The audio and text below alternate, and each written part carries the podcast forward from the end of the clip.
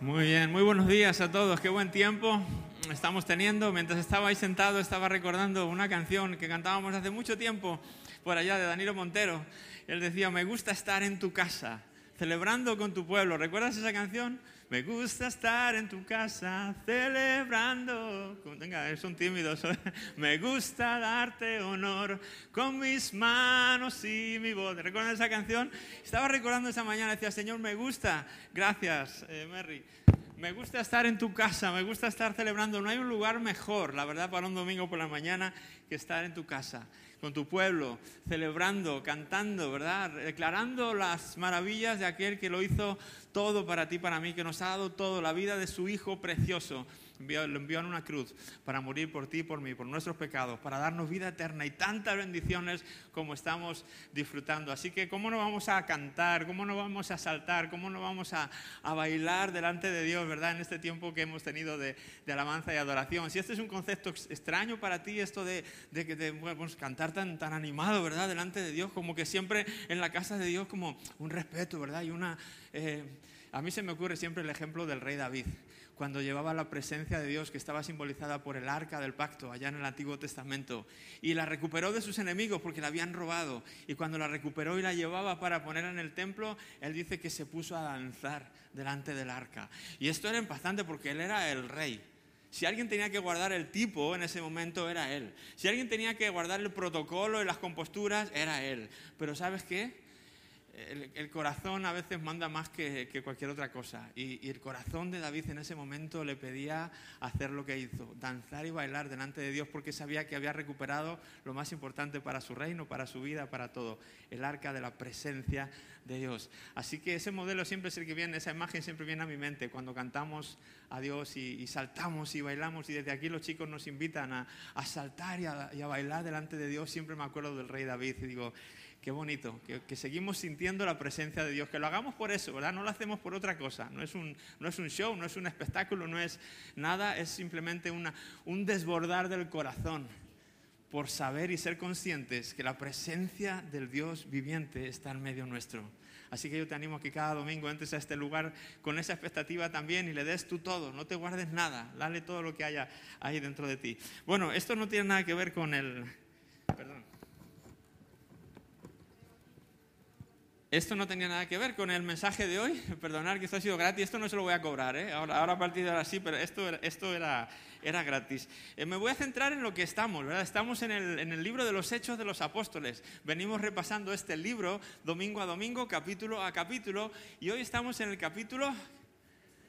Ah, me han hecho los deberes. Capítulo 3. Estamos en el capítulo 3. El lema de este año o el tema para este año es todo nuevo, todo nuevo.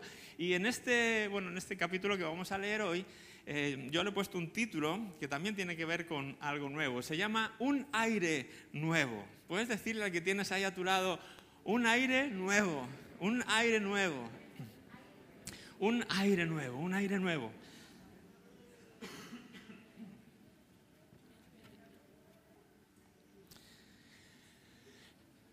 Muy bien, eh, eh, si recuerdas, estuviste aquí el domingo pasado, y vimos, eh, vimos el capítulo 2 del, del, libro de los Hechos de los Apóstoles, veíamos ese evento tan, tan importante. Yo recordaba y animaba a que lo recordáramos tanto como recordamos la Navidad o la Semana Santa. Es el día de Pentecostés, el día en que Dios pasó de estar con nosotros a estar ¿dónde?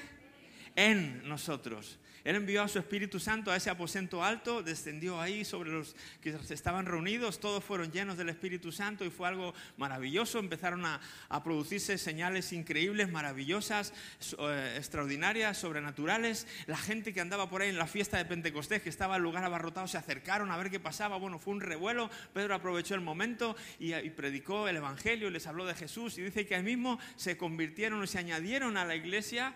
¿Cuántas personas? Tres mil personas se añadieron a esa comunidad cristiana, decía ahí.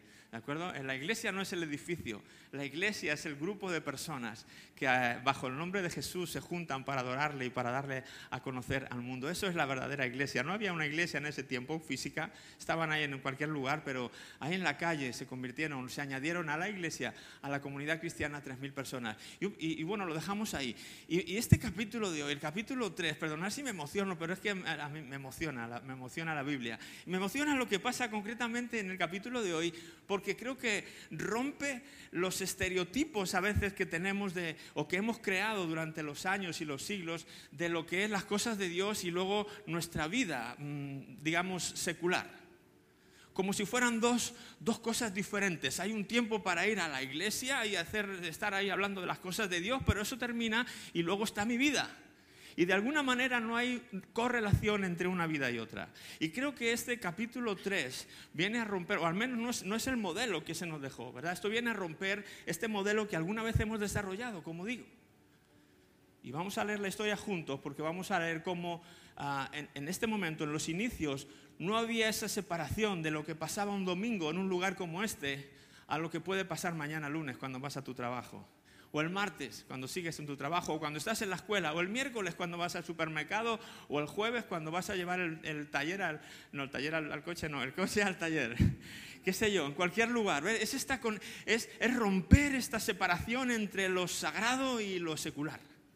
No había, no yo no la veo aquí en este lugar. Era, era todo una misma cosa, era todo un mismo, una misma esencia. Vamos a leer, si queréis, para no perder más tiempo, el capítulo 3 del libro de los Hechos. Voy a leer como siempre hago, no puedo centrarme en todo el capítulo porque es muy largo, pero para esta ocasión he escogido eh, primeramente los 12 versículos de inicio y luego alguno más adelantado, especialmente uno más adelante que es el que le da título al mensaje de hoy, un aire un aire nuevo. Vamos a leer, si queréis, eh, capítulo 3 de Hechos, desde el versículo 1.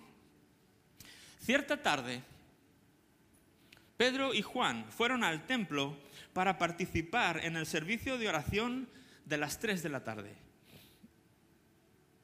Mientras se acercaban al templo, llevaban cargando a un hombre cojo de nacimiento. Todos los días lo ponían junto a la puerta del templo, la que se llama Hermosa, para que pidiera limosna a la gente que entraba. Cuando el hombre vio que Pedro y Juan estaban por entrar, les pidió dinero. Es, una imagen quizá típica o, familiar o conocida para, nosotros. A un día, a día de hoy, hay personas que van, acuden a las iglesias y se sientan en, las puertas y siguen haciendo esto mismo, ¿verdad? Es un cuadro que eh, pues no es, no es nada extraño para nosotros hoy. Cuando el hombre vio que Pedro y Juan estaban por entrar, les pidió dinero. Pedro y Juan lo miraron fijamente y Pedro le dijo, míranos. El hombre lisiado los miró ansiosamente, esperando recibir un poco de dinero, pero Pedro le dijo, yo no tengo plata ni oro para ti, pero te daré lo que tengo. En el nombre de Jesucristo de Nazaret, levántate y camina. Entonces Pedro tomó al hombre lisiado de la mano derecha y lo ayudó a levantarse. Y mientras lo hacía, al instante los pies y los tobillos del hombre fueron sanados y fortalecidos. Se levantó de un salto, se puso de pie y comenzó a caminar. Luego entró en el templo con ellos, caminando, saltando y alabando a Dios. Toda la gente lo vio caminar y lo oyó adorar a Dios. Cuando se dieron cuenta de que él era el mendigo cojo que muchas veces habían visto junto a la puerta hermosa, quedaron totalmente sorprendidos. Llenos de asombro, salieron todos corriendo hacia el pórtico de Salomón, donde estaba el hombre sujetando fuertemente a Pedro y a Juan. Pedro vio esto como una oportunidad y se dirigió a la multitud. Y lo voy a dejar aquí.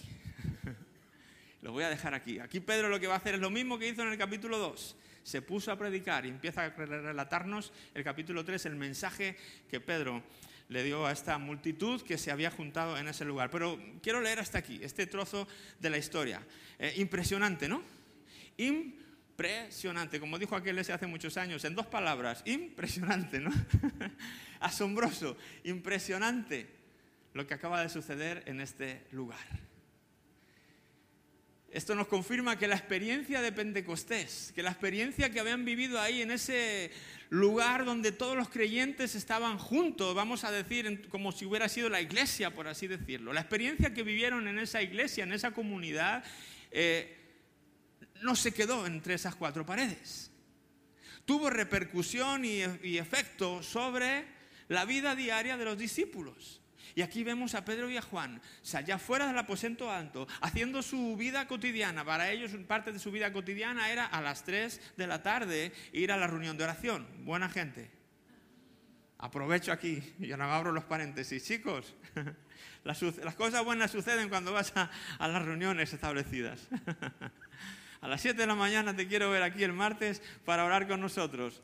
A lo mejor, de camino te pasa algo así o el miércoles por la tarde, al estudio bíblico y oración también. Ánimo. Para ellos era parte de su rutina. Eran creyentes y lo que hacen los creyentes es orar. Eran creyentes y lo que hacen los creyentes es juntarse. Eran creyentes y vivían su fe religiosamente. Así que a la hora de la oración estaba establecido, podía haber otras cosas, pero esta era la hora de la oración. Igual que tú en esta mañana has dicho, son las once y media, dejo cualquier cosa, es la hora de la reunión y me voy para Iglesia San Tenerife. Y aquí estás, bien hecho, te felicito por ello. Pedro era igual, era parte de su rutina, de su vida, y mientras iba a hacer eso, algo extraordinario le ocurrió. La vida puede ser muy cruel con las personas, con todos nosotros, y especialmente con algunas a las que les toca una suerte un tanto diferente y les toca sufrir más de lo acostumbrado o más de la cuenta. Eh, ¿Qué podemos decir ante personas con, que tienen situaciones como la de este hombre? de la que se nos cuenta en este, en este relato. Solo decir que no era, no era así como Dios lo había planeado. En el Edén no había enfermedades, en el Edén no había, no había todo este tipo de penurias y dificultades que la vida nos trae de una o de otra manera. Unos lo viven en mayor o en menor medida, pero siempre está esta dificultad, siempre hay trabas, siempre hay enfermedades. La, vida puede ser cruel y difícil, pero Dios no quiso, no la diseñó así. Todo cambió cuando el hombre y la mujer, Adán y Eva, decidieron actuar en contra de lo que Dios les había dicho, rechazando la voz de Dios y, haciendo caso u obedeciendo la voz de ese que se infiltró en el, en el Edén, susurrándole cosas que no tenían nada bueno para ellos. El pecado entró en la humanidad y dice que todo se trastornó. A partir de entonces todos los seres humanos venimos con esa tendencia a no hacer las cosas buenas. no solamente los seres humanos, sino la creación entera sufrió un cambio, una alteración como consecuencia de ese pecado que la Biblia lo llama, de ese error que ellos cometieron. Y, además, de alguna manera, ese enemigo que se infiltró en el jardín recibió una especie de autoridad para poder ejercerla sobre esta tierra. Si recordáis las tentaciones de Jesús en el desierto, el enemigo, Satanás, el príncipe de este mundo, como se le conoce en la Biblia, eh, se le conoce con muchos nombres, pero dice que se acercó a Jesús y le tentó de varias maneras, ¿verdad? en una de esas tentaciones le dice, bueno, si me adoras, mira los reinos de este mundo. De alguna manera le enseñó todos los reinos de este mundo. ¿Y qué le dijo? A ti te los daré si postrado me adoras. Qué descaro, ¿verdad? Pero es que de alguna manera Él tiene poder para hacer ciertas cosas en esta tierra, en este tiempo. Ahora eso, eso se va a acabar, eso tú y yo lo sabemos, eso se va a terminar, eso no va a ser siempre así, pero por un tiempo se le ha concedido poder estropear, poder hacer mal, poder eh, enredar las cosas, hacer, causar sufrimiento en las personas y, alterar el orden que Dios había establecido para esta, ah, para esta humanidad, para este tiempo.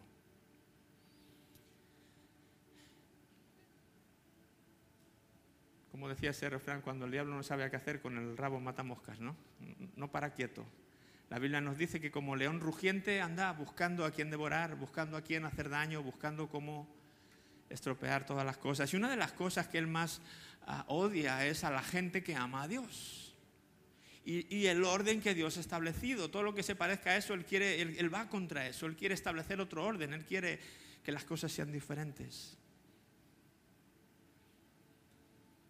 busca ponerte en contra de, Dios, busca que pienses mal de Dios, busca que decirte mentiras, así como en el Edén le dijo, ¿qué os ha dicho Dios?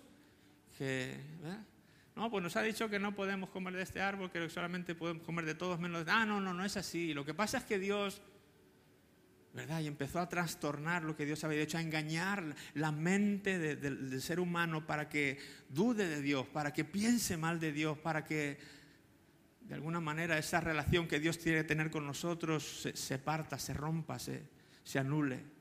Y e, esa es su táctica, lo sigue haciendo.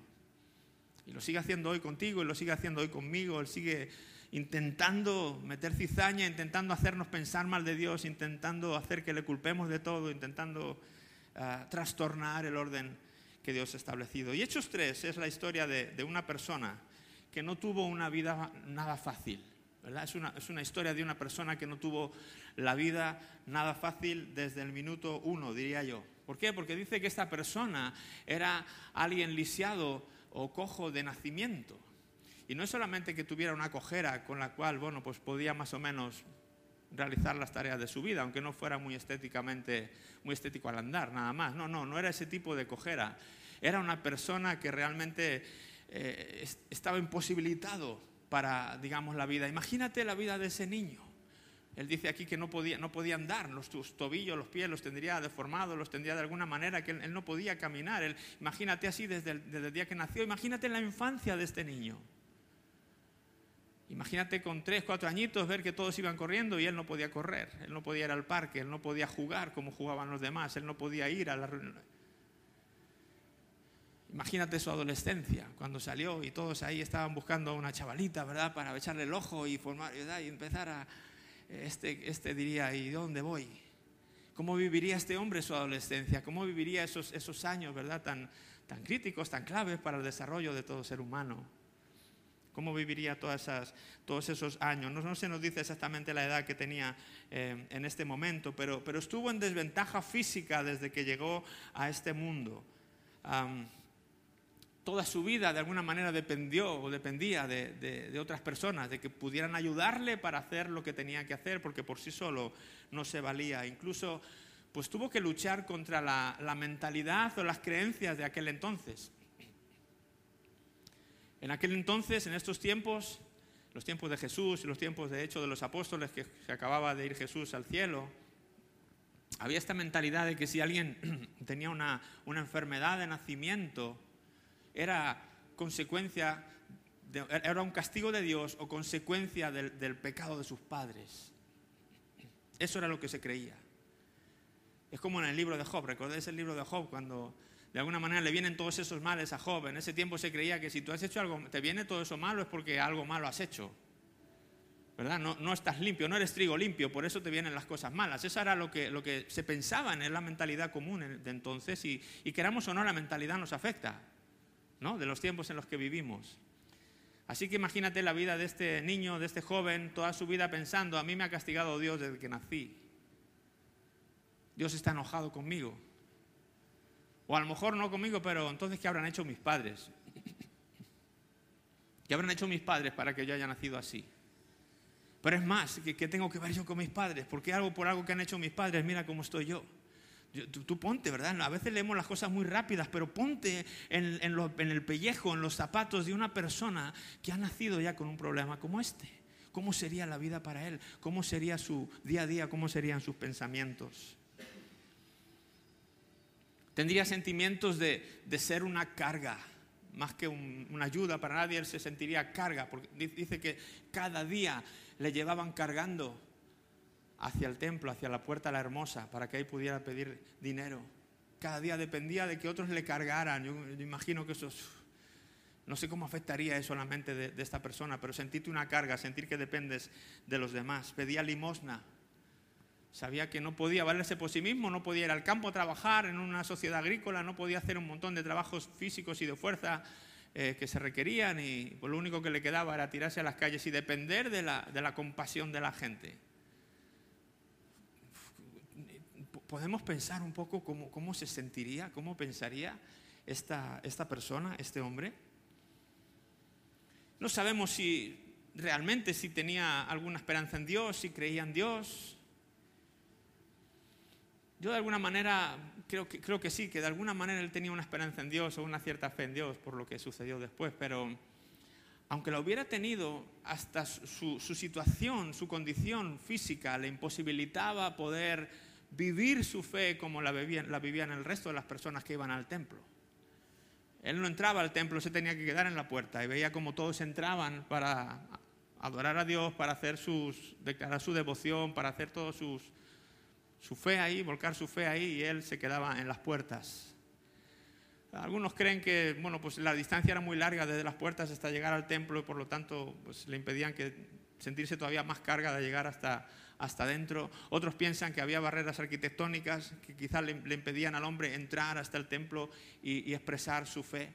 También tenía que luchar con eh, las normas culturales de la época y las interpretaciones que se daban a la ley judía, donde probablemente todo esto que hemos dicho antes se consideraría, bueno, este hombre no, es digno de estar participando de las cosas de Dios, porque su vida mira cómo está, a ver qué ha pasado, ha sido él, el juicio de Dios, castigo de Dios. Todo esto estaba también en, la mente de los que interpretaban la ley y demás. Por, lo tanto, la vida para este hombre era complicada por, todos los lados. Yo creo que miraría por derecha, izquierda, adelante, atrás y no, no vería esperanza, no vería, no vería un, atisbo de luz, sino solo problemas, sino solo juicio y, un montón de cosas más.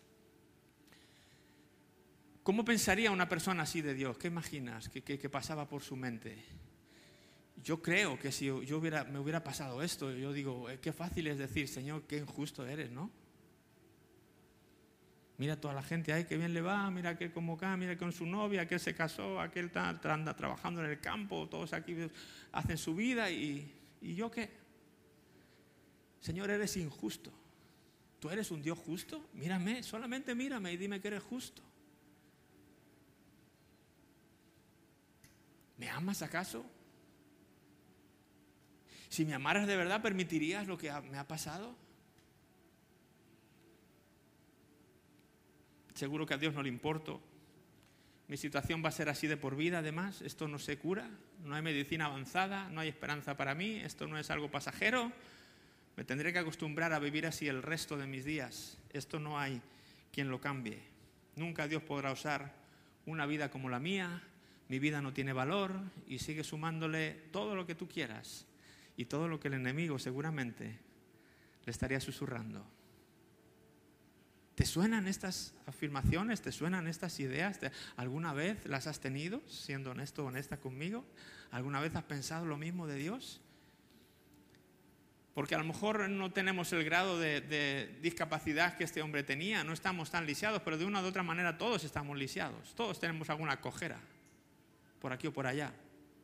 Algunos la esconden mejor que otros, algunos eh, pero todos, todos de alguna manera estamos afectados y todos en alguna manera o nadie estamos exentos de poder pensar cosas como las que este hombre seguramente estaría pensando. Y más cuando este eh, enemigo que se ha hablado antes eh, dice que él anda, como decía antes, como león rugiente y está cuando se nos habla de vestirnos y ponernos la armadura como soldados de Dios, dice defenderos de los dardos de fuego del enemigo. Yo creo que estos dardos de fuego del enemigo son, son pensamientos que vienen directos a tu mente haciéndote pensar eso, todo esto de Dios.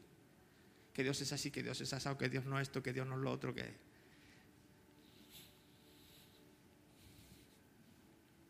Pero me encanta cómo las cosas se dan la vuelta. Eh, lo primero que hemos leído en este pasaje dice, cierta tarde,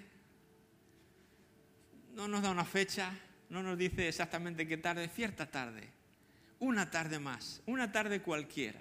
Yo imagino que esa tarde o ese día en el que llegó esta cierta tarde, ese día este hombre se levantó con las mismas expectativas de futuro, diciendo, ya sé cómo va a ser mi día, mi día está bien programado desde por la mañana hasta por la tarde, bueno, no sé que los que me cargan hoy no puedan cargarme porque se hayan puesto malos, algo así, mi vida será que vendrán, me cargarán, me llevarán a la puerta, me sentaré allí, pediré limosna y a ver si me traen otra vez de vuelta a casa si no están muy cansados.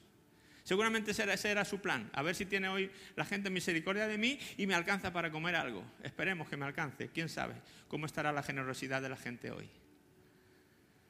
Pero cierta tarde, una tarde cualquiera, una tarde como la de otro día más. Bendita la tarde en la que ese día ah, cambió por completo para este hombre. Su vida cambió radicalmente y Dios le empezó a demostrar, o le demostró en un instante, todos los errores de pensamiento que él había tenido acerca de Dios. En un instante Dios le hizo ver el mundo en colores. El otro día estaba viendo un, a ver, mis hijos se van a redes, estaba viendo un TikTok de esto, yo a todos le digo un TikTok, ¿no? cuando pongo las redes y me sale un vídeo, me salió un vídeo de estos y decía, cuando, cuando llegó el color, la televisión a color, Esto es histórico. En algunos países se hizo, se retransmitió en, en, vivo. Entonces salía la imagen de una televisión de estas antiguas a blanco y negro, como eran jóvenes. Las televisiones antes eran en blanco y negro, para que no lo supiera.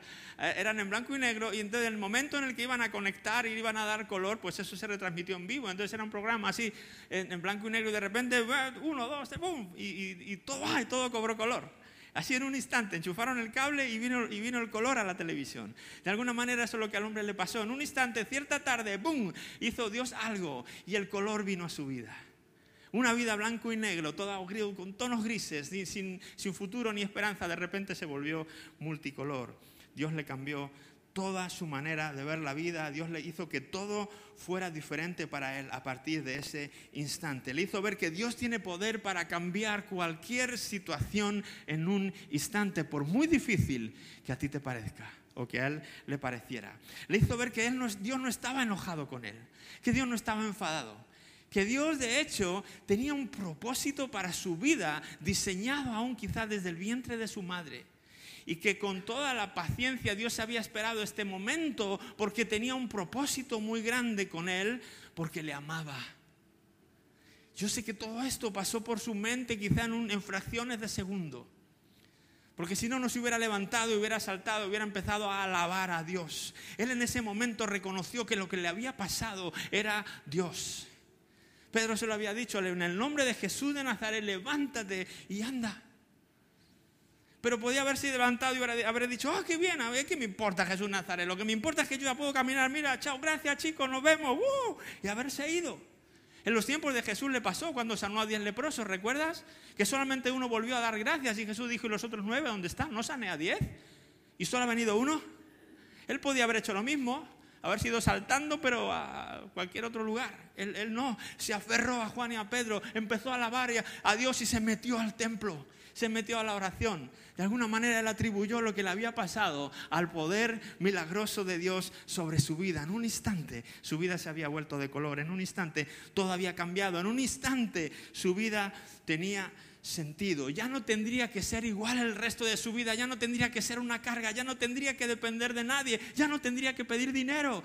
Ahora era, se habían abierto un montón de posibilidades nuevas para él. ¿Cuándo? Cierta tarde cierta tarde. Me encantan las ciertas tardes, los ciertos días, los ciertos momentos de la Biblia. Y este es uno de ellos. ¿Por qué digo que la vida de este hombre tenía un propósito desde, desde el vientre de su madre? Ah, para eso tenemos que irnos al, siguiente capítulo, capítulo 4 de los Hechos. Vamos a hacer una incursión así al, capítulo del domingo que viene. Pero el capítulo 4 y el versículo 4 dice lo siguiente. Recuerdas que yo, hemos dejado la lectura en que Pedro cuando tras el milagro ve que la gente se arremolina y se junta a nivel la multitud, dice que él aprovecha la ocasión y se pone a, a predicar de Jesús. ¿Sí? Y lo hemos dejado ahí, no hemos seguido leyendo qué es lo que sucede, cómo es el mensaje, tú lo puedes leer en casa esta semana, cuál es el mensaje que Pedro les da. Básicamente es el mismo mensaje que dio unos días atrás en Pentecostés, cuando le dijo, ustedes mataron al Hijo de Dios, yo sé que lo hicieron por ignorancia, pero lo mataron. Y era el Hijo de Dios. Y ahora si quieren salir de ese atolladero en el que están, pues es bien fácil. Tienen que arrepentirse y volver a Dios para que sus pecados sean borrados. Y entonces la van a tener una recompensa. Fue un mensaje así. Pero ¿qué ocurrió? En el, capítulo anterior hemos dicho antes que cuando Pedro predicó, ¿cuántas personas se convirtieron? Tres mil personas se añadieron a la iglesia ese día. ¿Quieres ver lo que sucede hoy? Vamos al capítulo 4 y versículo 4. Pero muchos de los que habían oído el mensaje que había dado Pedro lo creyeron. Así que el número de hombres creyentes ascendió a un total aproximado de cinco mil. Cuando la Biblia habla, desgraciadamente en ese tiempo las mujeres no contaban tanto. Y cuando se, contaba, decía, había como 5.000 hombres. Cuando se hizo, eh, Jesús multiplicó los panes y los peces, dice que igual alimentaron a 5.000, no, había mucha más de 5.000. Eran 5.000 porque contaron como 5.000 hombres, pero había mujeres, había niños, o sea que la cifra era mucho mayor. Aquí probablemente ocurre lo mismo, están contando a los hombres y dice que se convirtieron 5.000 hombres. Échale las mujeres, échale los niños, yo no sé cuántos son. Pero lo que aparentemente era una vida sin sentido, lo que aparentemente era una vida sin fruto, lo que aparentemente era una vida de un desahuciado, era alguien que Dios estaba preparando para hacer un instrumento de salvación al mundo y no estaba haciendo una caña de pescar con él, no estaba haciendo algo en él con el que iba a poder pescar un pez, él estaba convirtiendo a este lisiado en una red de pesca que un día iba a ser echada al mar y al recogerla no iba a salir un pececito, iba a salir una gran cosecha de peces. Todo cambió para él.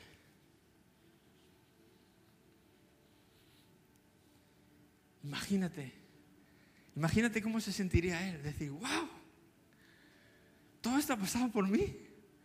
Toda esa gente que ahora le cambió su eternidad, recibieron salvación, sus pecados fueron borrados, realmente fue Dios, tú me usaste para eso.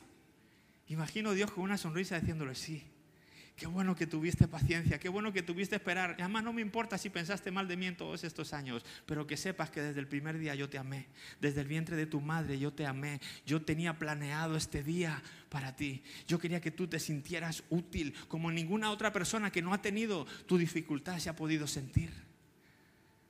Que qué maravilla, imagínate esta sensación.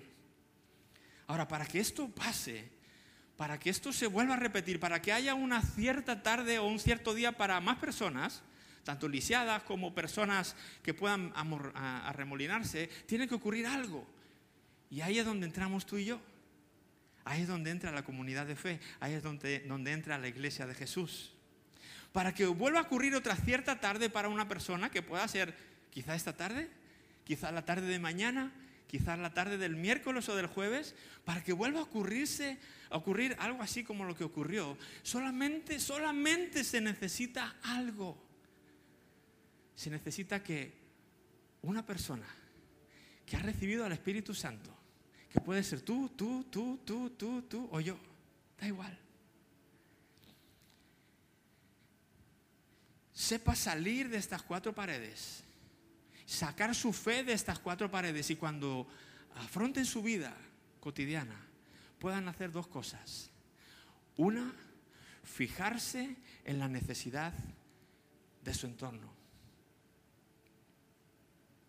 Dice que Pedro y Juan iban a hacer sus tareas, pero cuando pasaron al lado de este hombre, se fijaron atentamente, fijaron no sé cómo dice exactamente, fijaron atentamente en él o clavaron su mirada en él, dice otra versión.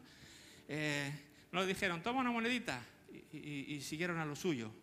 De alguna manera vieron su necesidad y se pararon y le miraron y dijeron, hey, aquí hay una necesidad. Fíjate que a lo mejor esa necesidad ellos no se sentían capaces de suplirla porque lo dicen, no tengo lo que él me está pidiendo, lo que él cree que es su necesidad, yo no se la puedo suplir, no tengo dinero, no tengo oro, no tengo plata, es lo que él está pidiendo, pero yo no tengo eso. Así que qué lástima, he visto una necesidad que no puedo cumplir, así que sigo a lo mío. Yo creo que Pedro en ese momento pensó que ahora para él todo era posible por aquel que vivía en él.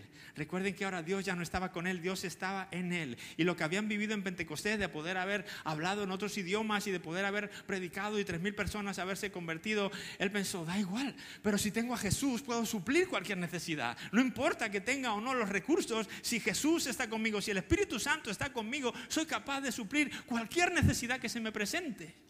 Y a lo mejor Él me está pidiendo algo así de chiquitito, pero Él necesita algo mucho mayor que lo que me está pidiendo y yo se lo puedo dar. Así que no importa lo que tengo, lo que no tengo.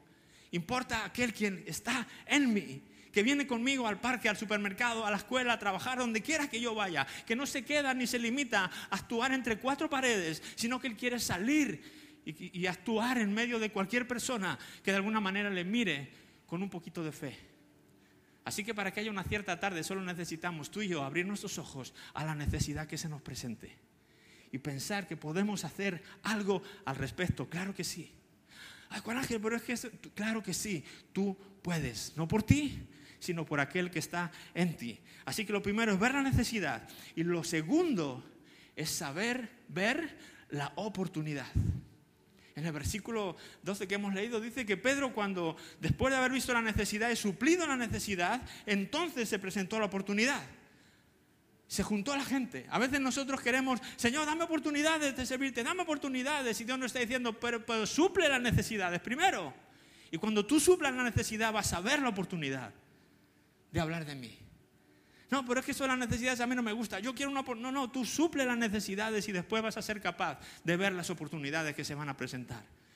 Pedro pudo ver la oportunidad de ver toda esa gente reunida. Dijo, esta gente necesita también a Jesús. Así que les predicó, le dijo, ahí va, el mismo mensaje. Ustedes mataron a Jesús, pero no se preocupen, arrepiéntanse, vuélvanse a Dios. Y entonces su vida va a cambiar. Y fíjate este versículo 19 y 20 del capítulo 3. nos hemos saltado el mensaje que Pedro les da, pero le, le cierra el mensaje con esto. Ahora pues, arrepiéntanse de sus pecados y vuelvan a Dios para que sus pecados sean borrados. No va a haber ni rastro de sus pecados. Si se arrepienten y vuelven a Dios, sus pecados van a ser borrados. No va a quedar nada, no va, no va a haber rastro de ellos. Pero mira además lo que va a pasar. Si es por si esto fuera poco, por si esto de que ya no hay pecados, por así decirlo, que Dios vea en nosotros, si nuestros pecados son borrados ya sería suficiente, le dice algo más. Le dice, entonces, versículo 20, de la presencia del Señor vendrán tiempos de refrigerio. Y me encantó esta palabra, tiempos de refrigerio. Refrigerio significa propiamente, dice, respirar nuevamente con facilidad. Eso es lo que significa la palabra como cuando has echado una carrera, un sprint que, no puedes, que, estás, que no puedes, no puedes respirar, pero ya, de verdad, te asientas, tienes un poquito de agua, esto de los que corren maratón y eso lo saben bien, ¿verdad? Ya te terminas y ah, vuelves, a, vuelves a respirar con facilidad de nuevo. Eso es lo que significa tiempo de refrigerio. Dice también que es eh, algo refrescante, refrigerante o que reanima con aire fresco aire fresco, aire nuevo. ¿De dónde viene eso? Padre les está diciendo, si ustedes se vuelven a Dios, van a ser borrados sus pecados y van a venir sobre ustedes un aire nuevo. Y me encanta porque está hablando del Espíritu Santo, está hablando de Dios. Dice, de la presencia de Dios vendrá aire nuevo. De la presencia de Dios vendrá aire fresco. Y me encanta porque el Espíritu realmente en, en griego se escribe neuma. Neuma significa aire. Neumatología son eh, los, que, ¿verdad? Tratan, los médicos que te, atienden de los pulmones, neumatología, neuma, es aire. Neumático de los coches, neuma, neumático, tiene aire. Todo lo que tiene que ver con aire es neuma. Y el Espíritu Santo es el nombre, es neuma. El ruaj del Antiguo Testamento era lo mismo. Cuando Dios sopla, después de crear al hombre, le sopla y dice que vino aire a su vida y fue entonces el hombre un ser viviente. Y eso es lo que el Espíritu Santo estaba haciendo en Pentecostés un soplo de aire nuevo, un soplo de aire fresco en nuestro ser que viene de la presencia de Dios y entonces hace que ya no estemos tan cansados, entonces hace que veamos las cosas diferentes, entonces hace que podamos atrevernos a suplir las necesidades, a ver las oportunidades y decir, Señor, es tu aire, eres tú el que lo está haciendo. Es tu presencia, de tu presencia viene todo esto. No tiene nada que ver conmigo. Si leen el capítulo de hoy, eh, el capítulo 3, Pedro le dice a esta gente cuando se asombra de lo que había pasado con el cojo, le dice, pero ¿por qué nos miran así? Como si nosotros hubiéramos hecho algo. Jesús que está en nosotros, Él es el que hizo las cosas. Él es el que hizo eso que ustedes ven en esta persona. De la presencia de Dios viene refrigerio, viene aire nuevo, viene aire fresco para tu vida y para mi vida. Dice que la palabra refrigerio en este contexto implica también un descanso y un alivio del cansancio espiritual y la carga del pecado. Este aire nuevo, este aire fresco del Espíritu de Dios en tu vida.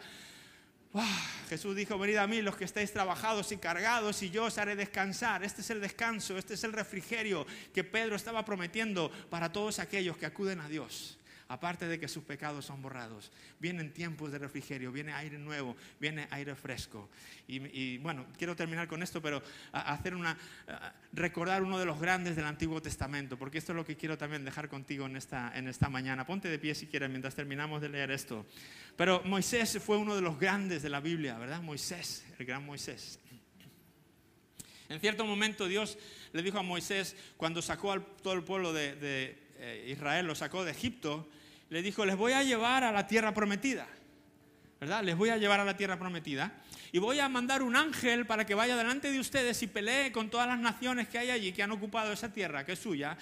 Pero la han ocupado otras naciones. Y voy a enviar un ángel para que pelee con todas esas naciones y las eche para que cuando ustedes vayan la cosa ya sea más fácil. De alguna manera, no sé si a Moisés le gustó mucho esta idea.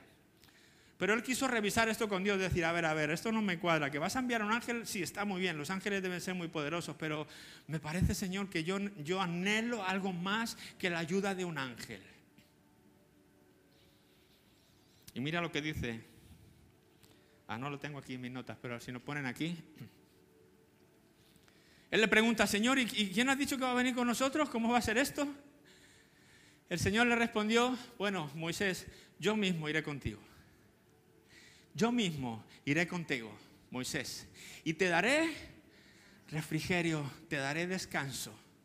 Todo te saldrá bien, no te preocupes, todo va a estar bien. Versículo 15. Entonces Moisés le respondió, ahora sí, si tú mismo no vienes con nosotros, no nos hagas salir de este lugar. Moisés encontró ese secreto, él, sabía que, que solo era algo si la presencia de Dios iba con él y con su pueblo. Solo podía hacer algo si la presencia de Dios no, no, se conformó con un ángel, no se conformó con la ayuda sobrenatural de un ángel, que cuando quisiéramos Señor, bueno, yo quisiera ver un angelito de vez en cuando abriéndome el camino, pero ah, él no, él no, él anhelaba, él anhelaba Fíjate lo que te voy a decir, Moisés anhelaba algo que nunca le fue concedido, que nos ha sido concedido a ti y a mí. Eres la envidia de Moisés. Eres la envidia de Moisés. Porque el Señor iba con Moisés y fue con él. Pero Moisés nunca pudo sentir la presencia de Dios en él. Él anhelaba la presencia de Dios, decía, déjame ver tu gloria, déjame. Él como que se quedaba insatisfecho con tener esos encuentros que tenía con Dios poderosos, pero momentáneos. Dios se iba y se iba al poder y se quedaba sin, sin esa presencia sin ese descanso, sin ese refrigerio, sin ese aire fresco y nuevo que Dios dio en Pentecostés, en Hechos 2, y que Pedro y Juan empezaron a vivir en su vida cotidiana, en Hechos 3. Y lo vamos a seguir viendo en el 4, en el 5, en el 6, en el 7, y hasta el día de hoy, si tú lo quieres, lo anhelas y lo deseas. ¿Sí? Pero, pero en palabra de Jesús, sin mí nada podéis hacer. Pero con Él todo lo puedo. En Cristo que me fortalece, que está en mí, que me renueva, que me da ese aire fresco. Ana, te voy a pedir que pases aquí, por favor, ayúdame a terminar.